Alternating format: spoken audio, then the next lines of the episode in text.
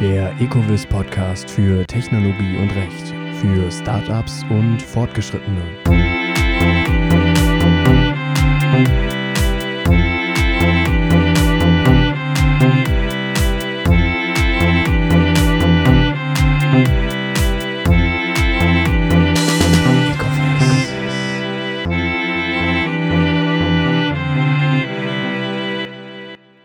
Herzlich willkommen, liebe Zuhörerinnen und Zuhörer, zu der siebten Folge des Ecovis Podcast für Technologie und Recht. Mein Name ist Tim Both und ich moderiere auch diese Folge des Podcasts, in der es um ja nochmal um den Gründungsprozess gehen soll und zwar um die häufigsten auftretenden Fragen. Dazu habe ich uns äh, wieder den Gründungsexperten eingeladen, hier bei Ecovis, den Rechtsanwalt Lutz Bayermann. Ja, herzlich willkommen nochmal, Herr Bayermann. Ja, vielen Dank, dass ich wieder dabei sein darf. Ja, also eine Vorstellung brauchen wir wohl diesmal nicht. Äh, insofern können Sie auch auf die dritte Folge zurückgreifen. Äh, was wir auch schon in der dritten Folge erläutert haben, sind Dinge, die bei der Entscheidung zwischen UG und GmbH und beziehungsweise Personen und Kapitalgesellschaften helfen sollen. Das werden wir hier nicht weiter vertiefen. Äh, wir wollen uns eher mit äh, ja, konkreten auftretenden Fragen beschäftigen. Und die erste Frage, die sich meistens stellt, ist, wie sich äh, der Ablauf einer Gründung dann überhaupt, ja, wie gestaltet er sich?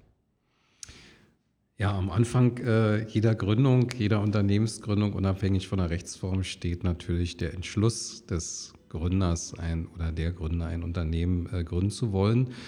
Und ähm, dann äh, überlegen die Gründer natürlich, was müssen wir dort miteinander regeln. Und äh, diese Regelungen, die die Gründer miteinander treffen wollen, die sind dann im Wesentlichen der Bestandteil des Gesellschaftsvertrages. Wenn also eine Kapitalgesellschaft gegründet werden soll, dann bedarf es unbedingt eines Gesellschaftsvertrages. Ohne Gesellschaftsvertrag keine Kapitalgesellschaft.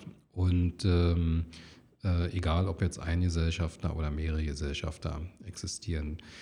Der Gesellschaftsvertrag einer Kapitalgesellschaft, der muss notariell beurkundet äh, werden. Das heißt, äh, man sich zum Beispiel mit Hilfe anwaltlicher Beratung über den Inhalt des Gesellschaftsvertrages klar geworden ist, dann geht man mit dem Entwurf zum Notar und äh, der Notar beurkundet äh, den Entwurf des Gesellschaftsvertrages und, äh, und beglaubigt die Anmeldung zum Handelsregister.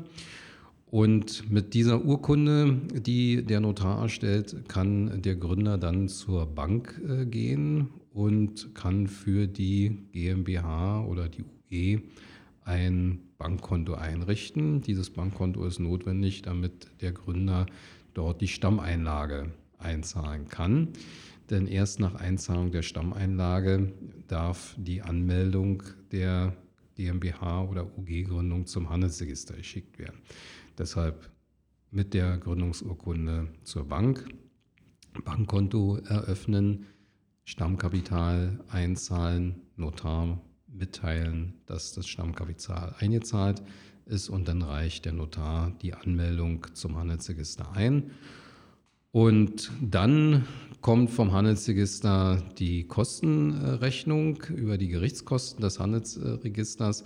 Deshalb ähm, ist der Gründer gut beraten, wenn er an dem Briefkasten, der zu der Anschrift gehört, die er bei der Gründung für die Gesellschaft angegeben hat, er tatsächlich auch den Namen der Gesellschaft an den Briefkasten anhängt, weil wenn die Gerichtskostenrechnung ihn nicht erreicht, dann geht es auch mit der Gründung nicht weiter. Das Handelsregister trägt also die Gründung erst ein, wenn die Gerichtskosten bezahlt sind. Ja, wenn die Gerichtskosten dann bezahlt sind, trägt das Handelsregister ein und äh, die GmbH oder die UG existiert. Ja, alles klar. Also äh, doch ein bisschen äh, umfangreicher hat sich das jetzt angehört, ist aber im Endeffekt, äh, glaube ich, nicht äh, so viel, weil äh, da ja viele Parteien auch irgendwie dran beteiligt sind. Ähm, äh, wie, jetzt haben wir was zum Ablauf gesagt, von der Gestaltung her. Wie ist es vom zeitlichen Faktor? Ähm, kann man da ungefähr so eine Pi mal Daumen Zeitspanne vorgeben? Oder beziehungsweise von welchen Faktoren ist das abhängig? Wie lange der Prozess dauert? Ja, also äh, zunächst hängt es natürlich von den äh, Gründern selbst ab, wie lange sie brauchen, äh, um sich über den Gesellschaftsvertrag äh, klar zu werden. Wir können äh, hier, wenn die Eckpunkte klar sind und abgestimmt äh, sind, mit den Gründern innerhalb von 24 Stunden einen Entwurf eines Gesellschaftsvertrages zur Verfügung stellen. Ähm, dann ist der nächste Punkt Zeitfaktor äh, Termin äh, beim Notar äh, abstimmen. Das hängt davon ab, bei welchem Notar man äh, dort um einen Termin nachfragt. Es gibt Notare, die also da sehr schnell sind, andere äh, brauchen länger. Das ist also ein unbestimmter Zeitfaktor. Was man äh, mit Bestimmtheit, äh, achso, und ein weiterer Zeitfaktor ist natürlich, wie lange braucht der Gründer, dass er Bankkonto eingerichtet hat und ähm, äh, dort Stammkapital eingezahlt hat. Wenn ein Gründer mit seiner Bank gut äh, vernetzt ist, äh, dann äh, geht es äh, sehr schnell. Äh, wenn ein Gründer, ähm, sag mal, vielleicht noch keine Erfahrung mit der Bank äh, hat, ähm, dann kann es eben vielleicht auch ein paar Tage dauern. Wenn denn das Stammkapital eingezahlt ist und die Anmeldung durch den Notar zum Handelsregister geschickt wurde, dann sollte man äh, mit einem Zeitraum von äh, bis zu zehn Tagen rechnen, bis die Eintragung erfolgt ist. Das ähm, geht mal etwas schneller, äh, mal auch etwas äh, länger, aber wenn man sich dort auf einen Zeitraum von zehn Tagen einrichtet, dann wird man weder enttäuscht noch äh, zu sehr überrascht. Okay, alles klar. Ähm, nun sind ja mehrere Parteien in diesen Gründungsprozess involviert äh, und das sind äh, ja optional ein Anwalt, äh, aber vor allem die, das Handelsregister und der Notar. Nun stellt sich ja die Frage, ähm, wie die Kostenposten äh, bei diesen äh, Parteien sind. Also können wir darauf vielleicht mal eingehen, weil auf der Ecovis-Seite haben wir Angebote äh, zu 189 bzw. 249 äh, für einen spezielleren Gesellschaftsvertrag. Und ähm, was für Kosten kommen da zuzüglich äh, auf einen potenziellen Gründer zu beim Handelsregister oder auch beim Notar? Ja, ähm, also äh, die, äh, die Gründung äh, über unser Gründungstool ist ja, sag mal, in einem bestimmten vordefinierten äh, Rahmen, der auf die individuellen Bedürfnisse äh, des Gründers angepasst äh, wird. Es gibt natürlich auch Gründungsprozesse, die vom Beratungsaufwand etwas umfangreicher sind, für die dann aber auch das Gründungstool nicht geeignet ist. Deshalb was die zusätzlichen Kosten ähm, des Notars und äh, des Handelsregisters anbetrifft, die sind äh, fest äh, definiert. Ähm, das Handelsregister kostet eigentlich immer 150 äh, Euro, also jetzt äh, unabhängig davon, wie viele Gesellschafter beteiligt sind und äh, unabhängig davon, ob man eine UG gründet oder ob man eine GmbH gründet. Die Kosten des Notars, die sind ähm, etwas differenzierter zu betrachten. Ähm, wenn man eine UG oder eine GmbH gründet außerhalb des Musterprotokolls, dann betragen diese Kosten bis zu einem Stammkapital von 30.000 Euro immer roundabout 700 äh, Euro.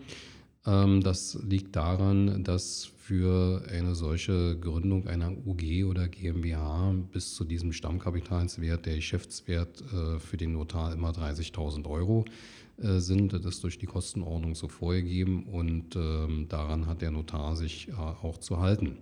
Geringere Kosten entstehen bei einer Musterprotokollgründung, weil äh, dort äh, quasi durch den Gesetzgeber äh, ein Formular vorgegeben ist, äh, welches der Notar äh, zu verwenden hat und äh, wo deshalb in Abhängigkeit von jetzt GmbH oder UG zwischen 125 und sagen wir mal 300 Euro an Notarkosten entstehen.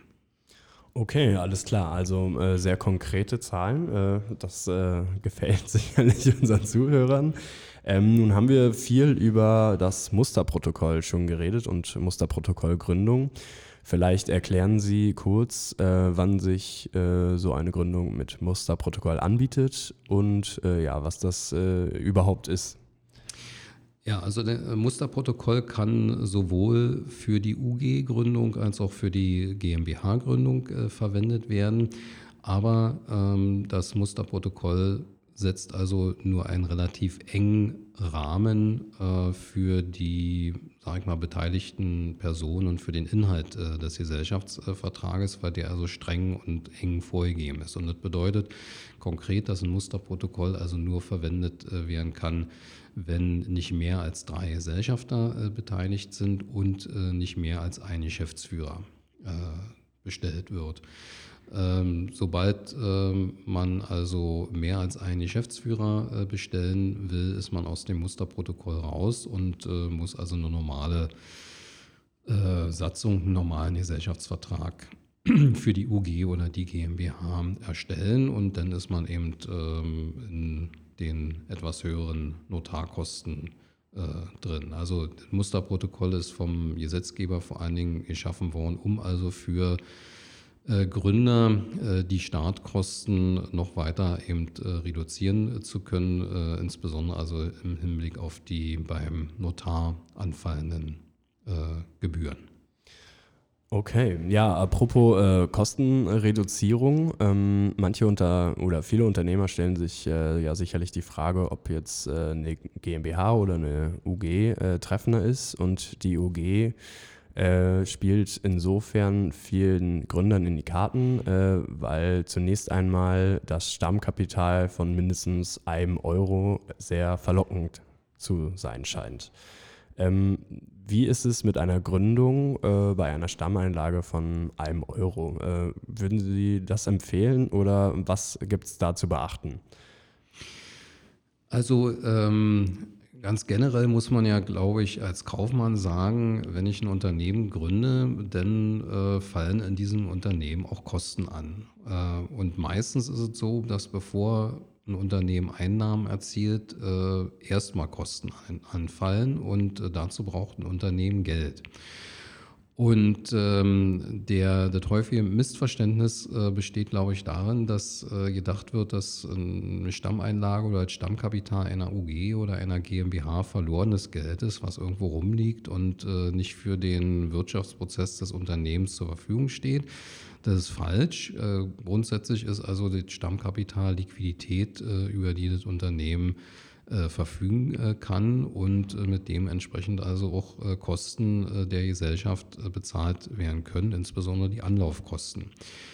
Und äh, wenn man mit dem Verständnis äh, an die Gründung einer äh, UG rangeht, dann schließt sich eigentlich die Gründung einer UG mit einem Stammkapital von einem Euro aus weil ähm, nicht vorstellbar ist, äh, dass es eine Gesellschaft gibt, äh, die gegründet wird und äh, bevor sie Einnahmen erzielt, mit einem Euro ähm, auskommt, um ihre Kosten zu bezahlen. Angefangen vom Telefon, Strom, ähm, Internet, äh, Domain, Zugang, Provider und so weiter und so fort. Also äh, es gibt äh, verschiedene Kosten, die also bezahlt werden müssen und in der Regel bezahlt werden müssen, bevor ähm, überhaupt Einkünfte erzielt werden und nicht zuletzt auch die Gründungskosten. Also wenn wir äh, vorhin darüber gesprochen haben, was also an, Notar- und Gerichtskosten anfällt oder eben auch an Kosten anwaltlicher Beratung. Denn äh, muss die Gesellschaft, die diese Kosten bezahlen äh, will, eben über zumindest das Stammkapital verfügen, äh, das ausreicht, um diese äh, Kosten zu decken.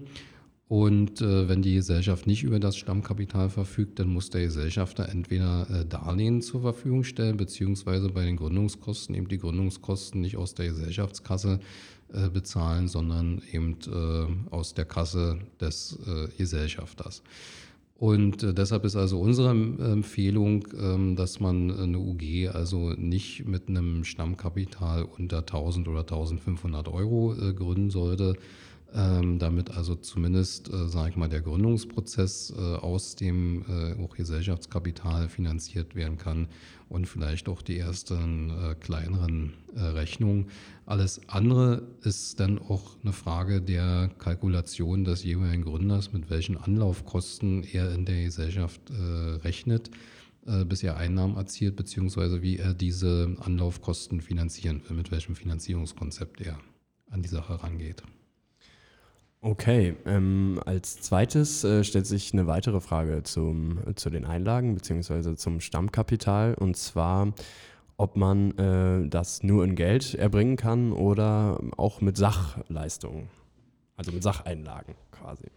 Mm, Kann ja. ich auch äh, mein Auto als äh, Einlage in eine Gesellschaft äh, ins Stammkati äh, Stammkapital einbringen? Ja. Oder, oder andere Dinge vielleicht. Jetzt, ja, ja. Ist ja auch egal, aber vom Prinzip her ist die Frage, glaube ich, deutlich geworden. Äh, zum Beispiel Equipment äh, hier für den Podcast. äh, ja, also äh, der Gesetzgeber unterscheidet äh, grundsätzlich zwischen den Bargründungen und äh, den Sachgründungen. Bargründungen, wie das Wort schon sagt, sind also die Gründungen, wo eben das Stammkapital in Geld eingezahlt wird. Und äh, Sachgründungen sind die Gründungen, wo ähm, eben äh, Gegenstände in die Gesellschaft eingebracht werden, um das Stammkapital zu belegen.